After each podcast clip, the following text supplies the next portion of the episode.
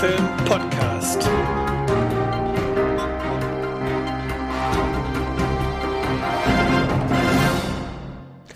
Hallo und einen wunderschönen guten Abend zu einer neuen Ausgabe vom Sneak Film Podcast. Heute alleine ohne Gäste nach der ähm, in mein Ohren Ausgabe von der letzten Woche mit dem Nerd Talk. Ähm, aber auch heute befassen wir uns mit einem der neuen Rubriken, die ich ins Leben gerufen habe, und zwar mit in Serie. Dort hatte ich ja in Folge 5 erklärt, soll es um Serien oder Pilotfolgen gehen, die ich geguckt habe und die ich alleine oder mit Gästen bespreche. Heute werde ich eine von diesen Serien alleine besprechen und zwar werde ich mich mit Ash vs. Evil Dead ein wenig auseinandersetzen. Ähm, mittlerweile gibt es davon zwei Staffeln bei Amazon Prime. Soweit ich weiß, ist eine dritte Staffel bereits bestellt worden und ich habe es jetzt tatsächlich geschafft, die erste Staffel dieser Serie fertig zu gucken und wollte einfach mal meine Meinung dazu ein wenig jetzt hier in den Äther rausposaunen. Ja, was ist Ash vs. Evil Dead überhaupt? Ähm, grob gesagt führt Ash vs. Evil Dead die Geschichte von Tanz der Teufel, also dem Film Evil Dead weiter. Und zwar nicht von dem Remake, was vor einigen Jahren kam, sondern vom Original von Sam Raimi, der ja bis vor kurzem, also nicht Sam Raimi, sondern der Film, der bis vor kurzem ja in Deutschland auch noch indiziert war.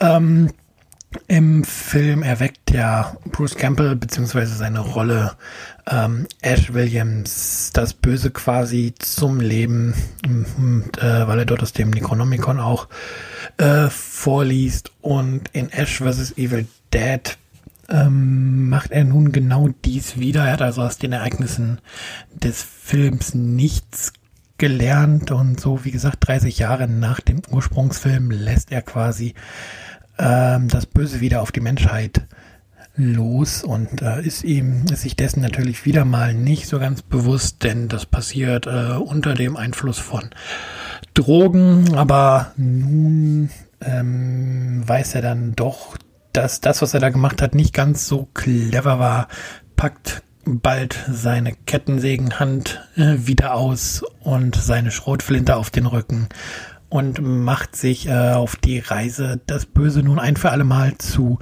besiegen. Ja, der Weg führt ihn, man lässt es, oder es lässt sich vielleicht erahnen, natürlich dabei auch zu einigen oder zu einem Ort aus dem Ursprungsfilm, also so viel sei gesagt, ohne äh, viel mehr spoilern zu wollen.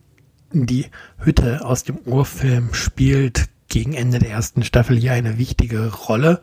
Ja, und ansonsten ist Ash vs. Evil Dead weniger eine Serie, die auf tiefgehende Handlungen und Charakterentwicklung setzt, sondern äh, sie stellt ganz klar den Spaß am Splatter in den Vordergrund. Also ähm, wie hier die unterschiedlichsten Dämonen zur Strecke gebracht werden oder wie die Dämonen ihre Gegenspieler auch zur Strecke bringen, ähm, ist schon sehr, sehr blutig und tatsächlich ein wenig verwunderlich, dass es Amazon hier geschafft hat, die Serie so wie sie ursprünglich war, auch ähm, in ihren Streamingdienst zu bringen, ohne dass dort äh, große Schnitte angesetzt werden mussten. Also äh, vom Blutfaktor ist Ash vs.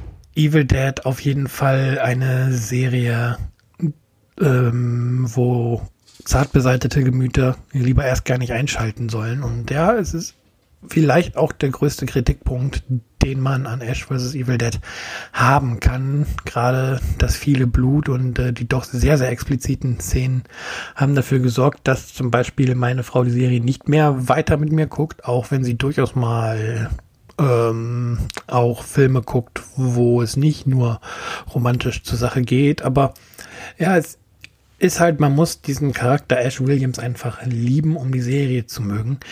Und ähm, tut man dies nicht, dann könnte die dünne Handlung doch ein Problem für viele Zuschauer darstellen. Ähm, mir persönlich hat die erste Staffel relativ gut gefallen, aber auch ich sehe hier äh, einige Probleme bei der Serie, die ähm, vielleicht äh, dann in der zweiten beziehungsweise in der dritten Staffel ja noch kommt, mehr zu tragen kommen.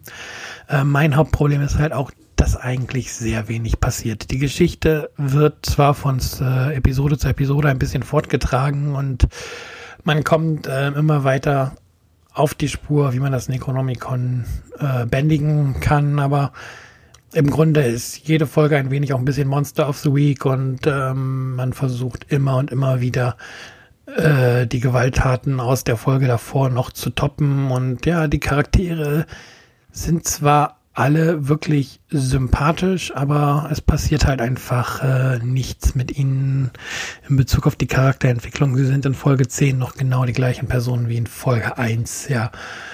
Ja, positiv muss man ähm, Ash vs. Evil Dead dabei allerdings zugute halten, dass Bruce Campbell hier völlig in seinem Element ist. Ja, er ist ja derjenige, der ähm, für mich auch die Originaltrilogie von Evil Dead trägt und ähm, auch in äh, I'm Bruce zum Beispiel gezeigt hat, ähm, dass er sich nicht immer ähm, selbst äh, ganz ernst nimmt. Und das passt halt ganz gut zu seiner Rolle als als Ash Campbell hier. Und ja ist deswegen ist ähm, Ash Williams, beziehungsweise ähm, natürlich auch die Figur, die er ist, wegen Bruce Campbell. Und der, Entschuldigung, der Film heißt nicht äh, I am Bruce, sondern My Name is Bruce. Äh, aber deswegen ist halt Ash Williams so, wie er ist, weil Bruce Campbell jemand ist, der von sich selber weiß, dass er nicht unbedingt der ultimative Charakterdarsteller ist, aber halt mit seinen Schwächen spielt und äh, diese Art von Rolle, wie, wie sie Ash Williams nun mal ist, so ein bisschen der äh, Draufgänger, hm, der wenig Respekt für seine Mitmenschen hat und immer einen frechen Spruch auf den Lippen, passt halt irgendwie zu Bruce Campbell und denkt man an Bruce Campbell, denkt man, glaube ich, automatisch an Ash aus Evil Dead und deswegen ist es natürlich super klasse, dass Bruce Campbell hier als Originaldarsteller auch in der Serie wieder mit dabei ist. Ja, auch was den, was die, was die Nebenrollen angeht, ähm, ist Ash vs. Evil Dead eigentlich ganz gut besetzt. Ähm, wir haben da die beiden Sidekicks Pablo und Kelly, die ähm, mit Ash auf die gemeinsame Reise gehen und dann gibt es noch ähm, Ruby Noby, gespielt von Lucy Lawless, die viele ja vielleicht oder einige noch kennen als äh, Xenia Warrior Princess. Ihre bisher vielleicht äh, größte Rolle und ja, ansonsten war sie zum Beispiel auch mal in einigen Folgen von Marvels Agent of Shield zu sehen. Ähm, hat auch in dem sehr, sehr guten Comedy-Serie Flight of the Concords mitgespielt in einer Folge. Ähm, bekannter vielleicht, ähm, dass sie auch in Spider-Man zu sehen war. Ja, also im ursprünglichen Spider-Man von 2002, nicht in dem Reboot, was vor einigen Jahren war. Ja, also mit äh, Lucy Lawless hat man auf jeden Fall eine Darstellerin hier auch mit ins Boot holen können, die auch perfekt halt, gerade auch durch ihre Rolle als Xena, ähm, in diese Serie passt. Ja, was, was gibt's noch zu sagen? Ähm, wie gesagt, Ash vs. Evil Dead ist verfügbar im Programm von Amazon Instant Video. Also wer dort den Videodienst, den Video on Demand Service äh, abonniert hat bei Amazon kann sich die ersten beiden Staffeln gratis ansehen. Ursprünglich ähm, lief die Serie auf dem amerikanischen Sender Stars und in Deutschland halt wie gesagt bei Amazon Video. Derzeit sind zwei Staffeln verfügbar. Ich verifiziere gerade mal, ob eine dritte Staffel jetzt eigentlich bestätigt ist. Die, die wurde jetzt schon bestätigt, die dritte Staffel, und dürfte dann wahrscheinlich auch äh, wieder im September, Anfang Oktober veröffentlicht werden und dann bestimmt auch wieder auf Amazon zu sehen sein. Ja, Folgen sind immer um die 20 Minuten lang, ja, circa 20, 30 Minuten. Das variiert immer um ein, zwei Minuten. Aber irgendwas in diesem Dreh.